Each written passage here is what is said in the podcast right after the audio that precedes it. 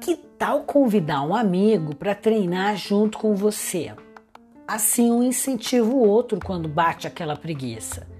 E aí vocês podem até fazer uma competição, um desafio, ver quem consegue fazer mais repetição, conquistar os melhores resultados.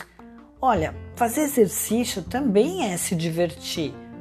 Em dupla fica melhor ainda. Então, bateu preguiça, chama alguém para ficar junto com você. Vai treinar com mais gente que você vai ver que vai ser muito bom.